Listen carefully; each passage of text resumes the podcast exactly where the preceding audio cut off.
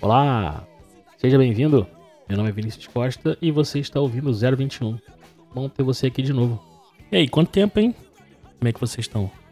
Faz tempo que a gente não se fala, se cuidando direitinho, bebendo água. Eu queria contar hoje algumas pequenas histórias. Já tô rindo antes, mas é porque eu queria contar sobre como é fácil enganar crianças. Não é algo que você deva fazer, não é legal tá bom, talvez seja um pouco legal. Na hora é divertido e acaba rendendo algumas histórias. E, enfim. tá, tá bom. Pra criança pode não ser legal quando ela descobrir. Mas pra gente acaba sendo. E isso vai se perpetuando. Isso é certo ou errado, fica aí o julgamento de cada um. Pode começar pela maior mentira que é contada pras crianças. Pra gente também foi, provavelmente. Você também já ouviu isso, que é a questão do Papai Noel, né? Não, peraí, peraí. Você sabe que o Papai Noel não existe, né? Certo? Todo mundo entendeu que o Papai Noel é uma invenção.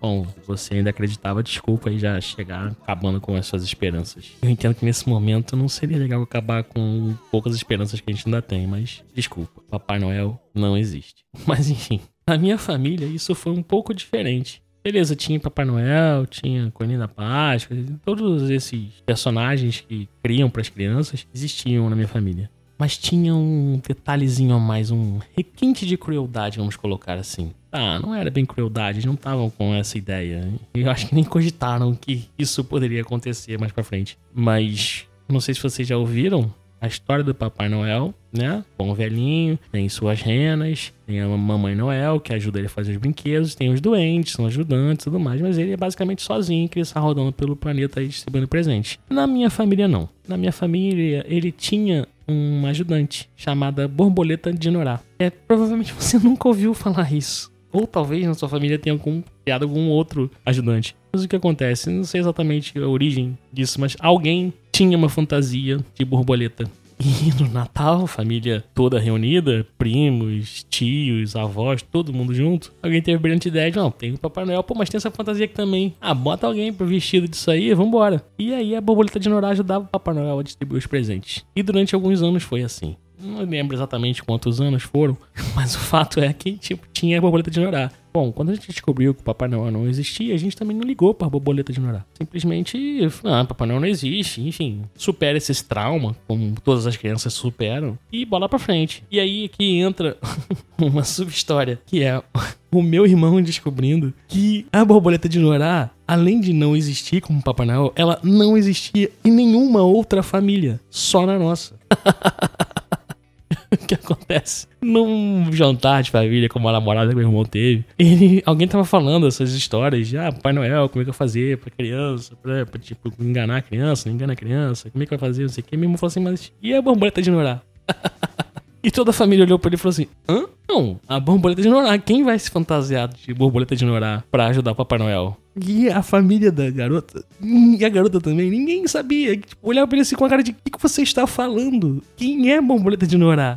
E ele não conseguia explicar, porque também não estava entendendo que eles não conheciam o Borboleta de Norá. Como assim? Vocês não conhecem a ajudante do Papai Noel? E até é, elas explicaram que, não, não, Diogo, não existe que você tá falando? Não existe em relato de história de lugar nenhum que o Papai Noel tinha uma ajudante chamada Borboleta de Norais. De onde você tirou isso? Não, mas na minha família, tipo, sempre tinha alguém fantasiado de Borboleta de Norá. E aí ele voltou para casa puto, porque, tipo, foi cobrar explicações da minha mãe. Por que vocês fizeram isso? Como assim não existe? E minha mãe também não sabia explicar direito e tal. Quando eu ouvi ele reclamando, eu não entendi nada, né? Realmente era confuso isso, né? Os adultos provavelmente não cogitaram que isso ia acontecer, que poderia ter essa consequência, né? De inserir um personagem novo no folclore, que esse personagem só pertencia à nossa família. Mas enfim, o tempo passou e essa história aí virou, entrou pro, realmente, ela entrou pro folclore da família, né? E aí, pra segunda história, não é algo que eu me orgulhe, mas tenho a mania de, uh, vamos colocar assim, enganar crianças. no sentido lúdico da parada, óbvio, né? Mas contar pequenas mentirinhas inofensivas, é, brincar um pouco com a imaginação da criança ali. É, eu acho legal. Vou contar agora sobre como eu enganei meu primo. E aí, desculpa aí, João e Mariana. O João mais velho e quando ele era pequenininho, usava fraldinha ainda, sei lá, por de dois, três anos, ele gostava de ficar muito atrás de mim e do meu irmão correndo. E eu tinha uns amigos que a gente jogava RPG. E no RPG a gente tinha algumas cenas violentas, alguma coisa assim, tipo, não é legal pra criança ficar ouvindo, né? O, o mestre da aventura lá relatando, questão de monstros e tudo mais. Eu brincava com ele, ele ficava brincando com a gente ali às vezes e tal, mas quando a gente começava a jogar RPG, a gente falava assim, pô, a gente saía de perto, falava assim, não, João, não dá pra você jogar. Não, mas eu quero aprender a jogar. Não dá, João, né? Eu sei que dá pra você. Né, João? Não dá pra você aprender a jogar. Enfim, tem que saber ler, tem que saber escrever e tal. E, né? Bom, a gente era adolescente também, a gente queria jogar realmente paradas mais violentas e não estávamos a fim de infantilizar a aventura para inserir a criança. Talvez tenha sido um, um, vacilo, mas enfim, cresceu, tá saudável hoje aí, sem muitos traumas, eu acredito. Mas numa dessas, ele queria ficar atrás, queria ficar atrás e ele falou assim: onde vocês vão? E algum amigo meu, alguém falou alguma coisa assim: a gente vai pro nosso navio pirata. E aí eu embarquei na história. Virou para mim e falou: você tem um navio pirata? Pirata? Falei, temos. A gente brinca, a gente vai pra lá, a gente fica no navio pirata. Por que, que você acha que a gente sai daqui? Mas eu, eu, eu posso ver esse navio pirata? Não, você não pode ver esse navio pirata. Você é muito pequeno, cara. Você não sabe nem nadar direito ainda. Como é que você vai fazer? Se você entrar no navio pirata, como é que vai? Se acontecer alguma coisa? Ele, mas, mas eu quero ir. Eu falei, então você tem que crescer. Ainda aproveitei esse momento para dar um, uma ajuda. Você tem que comer direito, você tem que obedecer seus pais. Tentei né, colocar algum ensinamento benéfico junto com essa lorota. E ele saiu acreditando que eu tinha um navio pirata. E, e tanto ele acreditou que em, nos dias subsequentes ele continuava perguntando: Eu já tô grande para poder ir no seu navio? Eu posso ir no seu navio? Quando é que você vai mostrar seu navio? E assim, por meses ele fez isso. E a gente passou a usar essa desculpa pra, tipo, pra João, falar pro navio pirata agora, depois a gente volta, valeu? E saía. A gente ia pra minha casa ou ia pra, pro condomínio mesmo ali, pra as áreas comuns do condomínio. E ele não, não podia ficar com a gente, né? Eu não sei quando que ele descobriu que eu não tinha navio pirata. Talvez ele até acredite até hoje que eu tenho um navio pirata. Então, desculpa aí, João, eu não tenho. Mas, enfim, se eu tivesse, eu te levaria para dar um rolezinho. Mas, não, infelizmente, eu não tenho nenhum navio pirata ainda.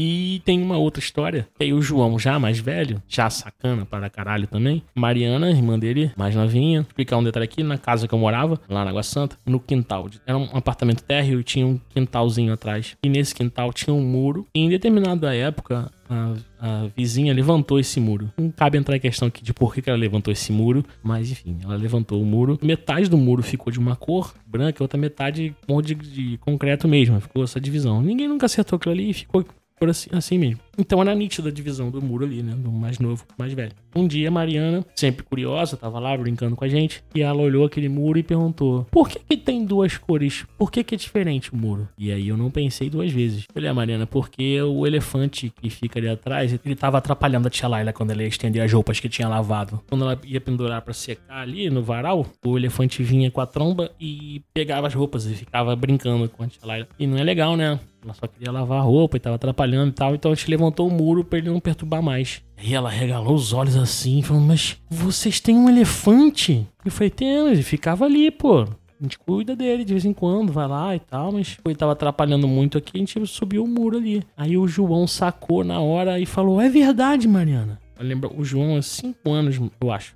A idade, a diferença de idade deles não é tão grande assim, mas ele já era maiorzinho, né? Ele sacou que a gente tava mentindo. E quis sacanear a irmã. E aí ele falou: Mas é claro, Mariana. Eu lembro antes de você nascer, a gente botava a escada ali e subia, pegava aquele cotonete grandão para limpar a orelha do elefante. E esse foi o erro dele. Porque ela tava acreditando que eu poderia ter um elefante, que por algum motivo ninguém nunca na família tinha falado isso, nem mostrado para ela um elefante. Mas quando ele falou do cotonete gigante, ele perdeu a mão. Ele, nesse momento ele perdeu a mão da mentira. E aí ela sacou. E quando ela sacou, ela, os olhos fecharam, ela começou a chorar, chorar, chorar, chorar. E foi correndo pros braços da minha mãe, falando: Tia Laila, eles estão mentindo pra mim. Pô, deu uma dorzinha no coração. Mas desculpa, Mariana, por alguns poucos segundos você acreditou que eu tinha um elefante.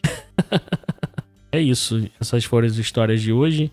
Se você tiver alguma criança próxima, por favor, minta pra ela. Não, mentira, não mente não não é não é uma mentira ofensiva. Se for algo legalzinho, algo lúdico, é legal, né? Não acham? Em minha defesa, eu acredito que essa característica de iludir as crianças, vamos colocar assim, seja alguma espécie de tradição na minha família. Acredito até que em todas as outras vai, todo mundo conta alguma mentira inocente para alguma criança. E eu lembro de quando eu era pequeno, de estar vendo Star Wars na televisão e o meu pai falar para mim que ele conseguia mexer o objeto com a mente igual o Luke Skywalker e o Yoda estavam fazendo. É óbvio que ele disse isso só pra eu ficar quieto, porque ele falou exatamente isso. Eu consigo movimentar, se você ficar quieto 5 minutos, eu vou me concentrar aqui e vou mexer esse porta-retrato. É óbvio que eu não devo ter ficado quieto 5 minutos e ele colocou a culpa de não conseguir mexer o porta-retrato na minha inquietude. Mas, enfim, eu acreditei por um tempinho que meu pai poderia fazer aquilo, né?